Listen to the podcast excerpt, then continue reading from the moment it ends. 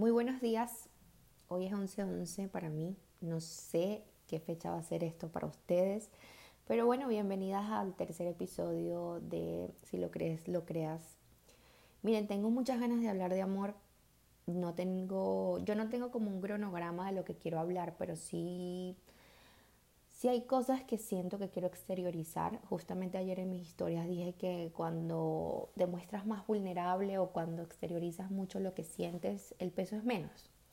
Y yo, ustedes saben que hace poco pasé por una ruptura amorosa eh, con una de las personas más increíbles que he conocido en mi vida, con una relación espectacular que nunca jamás había experimentado y justamente estaba pensando eso, ¿no? Que Qué, locura como puedes amar tan diferente a lo largo de tu vida. Uno a veces cree que el amor es una sola manera y pues vas conociendo a personas y wow, el amor es definitivamente se expande, tienes se transforma, o sea, hay miles de maneras de amar y este último amor que tuve hasta el momento fue una de las experiencias más maravillosas que he vivido en mi vida es una persona, wow, increíble y me doy cuenta que definitivamente sí somos espejos. Yo tenía como una, tenía como un cierto estrés con esa frase,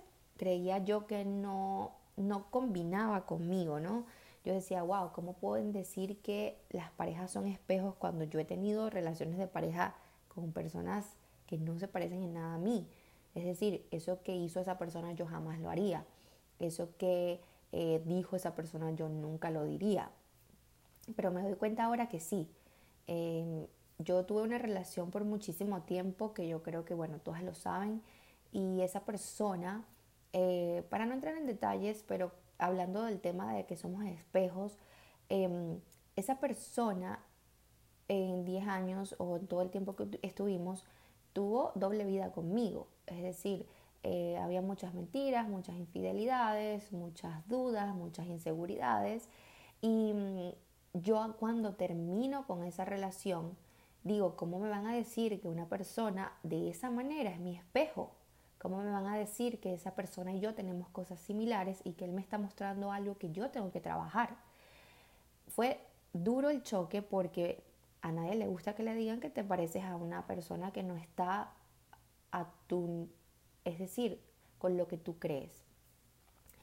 Pero ahora, luego de conocer a esta última persona, y no porque no tenga cosas malas o no tenga defectos, claro que sí, todos los tenemos, pero la mayor parte de lo que viví yo en esa relación fue tan increíble y lo que me mostró esa persona fue tan maravilloso que definitivamente yo digo que dependiendo de cómo estamos vibrando o dependiendo de cómo estamos em, exteriorizando lo que tenemos por dentro, van llegando a nosotros ese tipo de personas. Y pues yo últimamente, en todo este tiempo, como comienzo el lunes, he transformado a mi ser de una manera increíble. De hecho, si me conociste hace un año, me conoces ahora de nuevo y no, soy para nada igual. Entonces, em, definitivamente sí somos espejo. Y lo que me estaba mostrando aquella relación, mentiras, inseguridades, dudas, infidelidades era que yo no me estaba haciendo fiel a mí misma, estando en una relación que ya yo sabía que desde hace mucho tiempo se había terminado y yo seguía mintiéndome a mí misma. O estando en una relación que me eran infiel eh, y yo me era infiel conmigo misma diciéndome mentiras para estar allí. O no siendo consecuente con las cosas que hacía o decía una cosa y practicaba otra. Entonces, de alguna u otra manera, tu pareja siempre te muestra algo que tú tienes para trabajar. Y duele, duele entenderlo y comprenderlo y aceptarlo. Yo, a mí me costó mucho comprenderlo, de hecho creo que un año después de mi separación con esa persona siento yo que ahora es que me está cayendo el 20, bueno, hace como unos meses atrás, de que definitivamente sí, esa persona vino a mi vida a demostrarme aparte de lo que no quiero más nunca vivir, experimentar, em, me vino a mostrar que yo tengo que ser prioridad y que yo soy más importante que cualquier otra cosa en el planeta. Entonces llega esta tercera a demostrarme que otro tipo de amor, un amor saludable, con comunicación, con demasiada comunicación, demasiada complicidad, eh, un amor totalmente diferente, eh, tan bonito que yo creo que no mucha gente va a tener un amor así, que fue muy mágico, pasaron cosas muy mágicas que no, no todo el mundo podrá comprender y por eso casi siempre me lo guardo, porque si lo cuento me van a decir que estoy loca. Pero bueno, me quedo yo con lo vivido, lo bello, pero llega la parte que no todo el mundo quiere que llegue, y es el desamor, es el que se acaba, o es el rompimiento, los quiebres, las separaciones, que mm, creo que eso es lo más seguro de una relación la separación. Obviamente uno no piensa eso desde el primer momento, nadie, nadie comienza pensando que se va a acabar algo cuando ni siquiera ha iniciado. Pero en realidad eso es lo más seguro que sucede en una relación de pareja. Eh, que tú haces todo lo posible o que trabajas todos los días fluyendo para que pues dure lo que tenga que durar, es así, pero es lo más seguro. Y hoy quiero hablarles es justamente de esa etapa donde sientes que el corazón se te está cayendo, cuando sientes que pues hay cosas que van a tardar mucho en ordenarse. Y ya yo he pasado por tres separaciones en mi vida, he tenido tres novios nada más. Eh, y así como amas diferente, el desamor también es totalmente distinto en la primera relación que yo tuve, mi, despecho fue, no me interesó mucho porque yo estaba muy chama y lo que hice fue rumbear y salir y mm, no me interesó tanto. En la segunda, como fue una separación bastante caótica, obviamente hubo mucho llanto, mucho estrés, muchas preguntas y mucha rabia. Más que todo había mucha rabia por el tema de el engaño, por el tema de que, wow, como una persona que pensé que esto hace esto, la idealización, más que todo. Eh, y además el miedo a lo desconocido, porque pues yo estoy en un país donde no tengo familia, y esto no es caer en victimización, a mí me encanta estar sola en este país, no me lo, no me lo, no me lo saquen de contexto, Solamente que en momentos así es como que uno necesita ir a casa de mamá y papá para que te den un abrazo y decir que todo esté bien. Pero bueno, la, vida me puso personas que hicieron ese trabajo. Eh, y esta tercera separación, que, yo, que mucha gente me pregunta, wow, ¿cómo lo haces? O no entiendo, es muy diferente. Pero quiero hablarles desde el punto de cuando estoy en caída libre y no cuando estoy en el tope de la cima porque por supuesto en el proceso de separación hay muchos, muchos caminos, muchas partes, muchas subidas y bajadas. Hoy yo puedo sentirme muy increíble y mañana yo puedo estar otra vez pensando en lo que pasó, lo que pudo haber sido. Y eso es algo que no puedes evitar. Así tengas el nivel de conciencia que tengas, así medites, hagas yoga, seas la persona más increíble del planeta, va a haber esa parte del proceso, porque pues es algo normal, es algo muy, es algo común. Solamente tenemos que saber cómo poder aguantar o tolerar esas bajadas.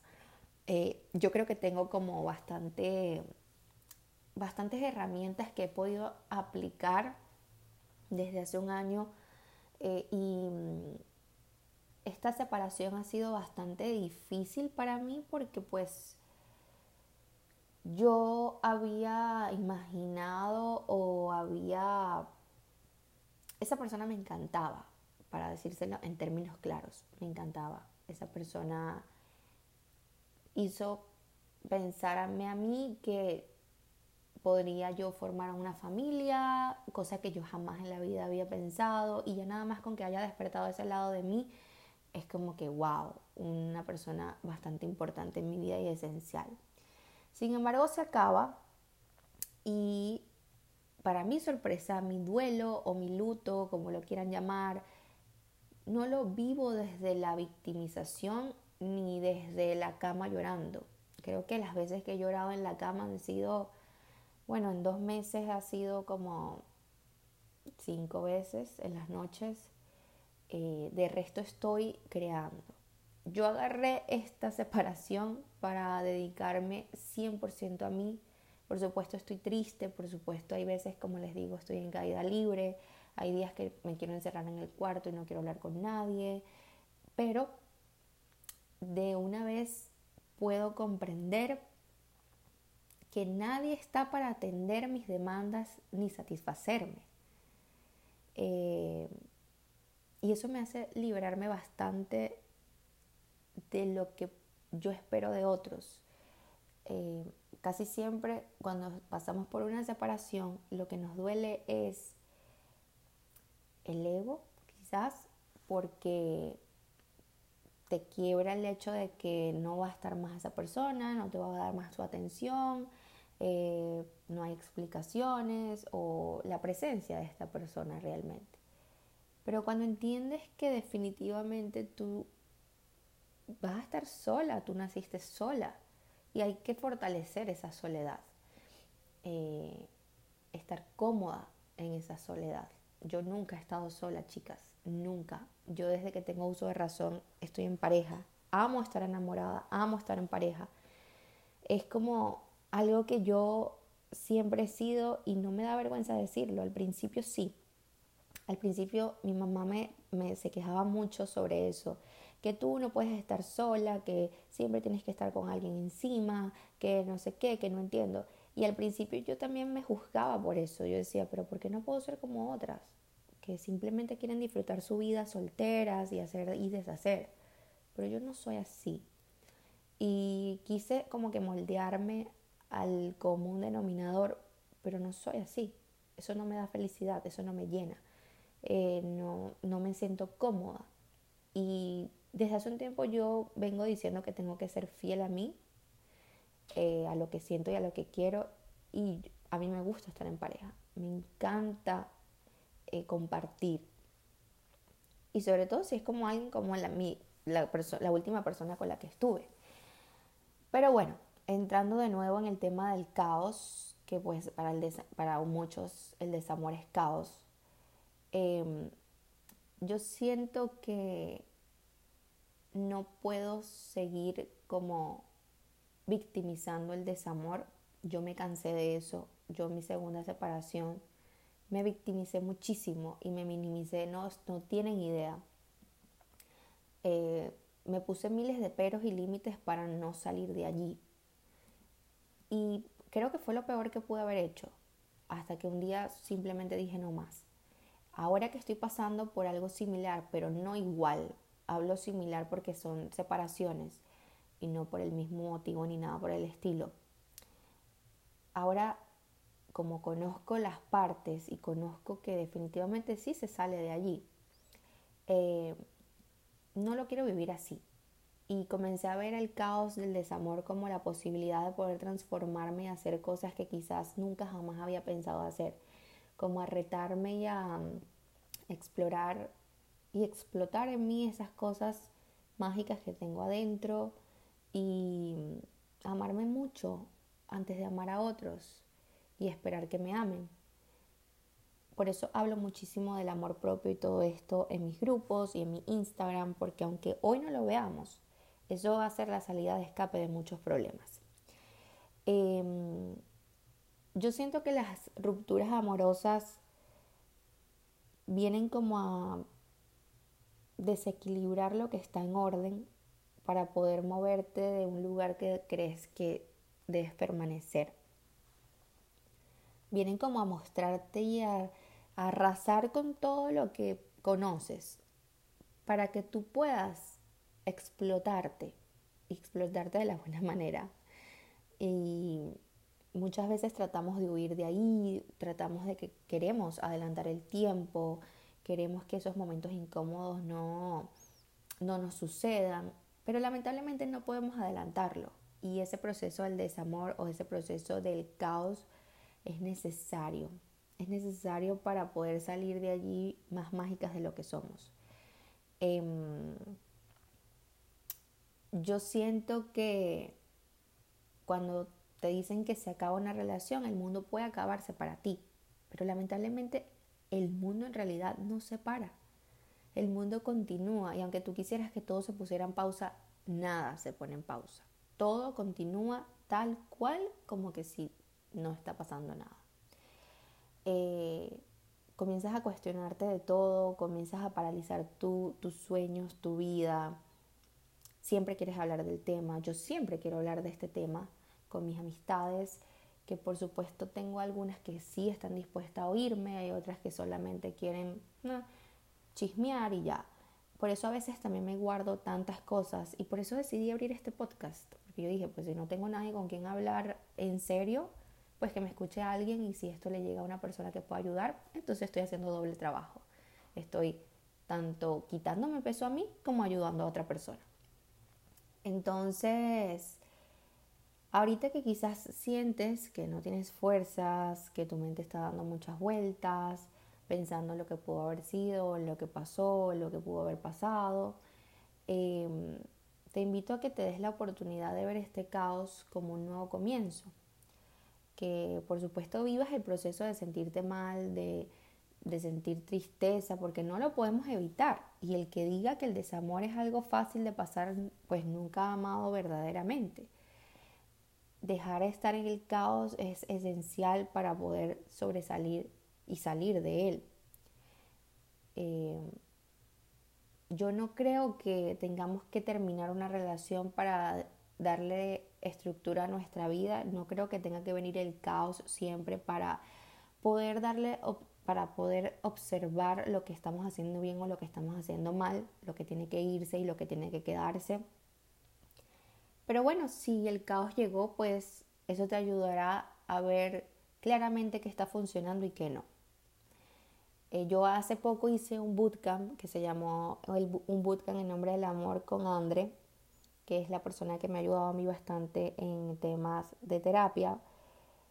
Y hay una parte del ebook que dice, si le metemos un poco de amor al caos, tendremos la oportunidad de atravesar esta etapa de una forma sutil, concreta, fluida y sobre todo con gran certeza, lo que por consecuencia será un logro más hacia el camino de nuestra expansión. Y no creo que pueda cerrar esto con un mensaje mejor.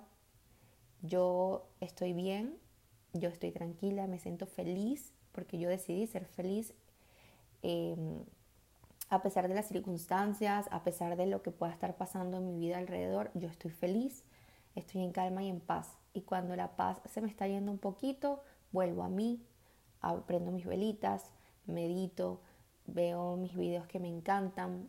Y por eso estoy tan conectada con el área espiritual porque ahí es donde he encontrado un poquito de paz. Ahí es donde he encontrado un balance y cómo equilibro todo lo terrenal con lo que, con eso, con lo espiritual. Entonces, nada, solamente quería contarles un poco de, de lo que es verdaderamente el desamor, porque definitivamente creo que lo romantizan mucho en Instagram o en las redes sociales, y el desamor es como una patada en el trasero, es como una patada en el estómago cuando estás durmiendo o un golpe en la nariz que no te lo esperas. Y sí, es fastidioso, pero se pasa. De ahí salimos, siempre y cuando lo queramos. Les mando un beso y nos escuchamos muy pronto.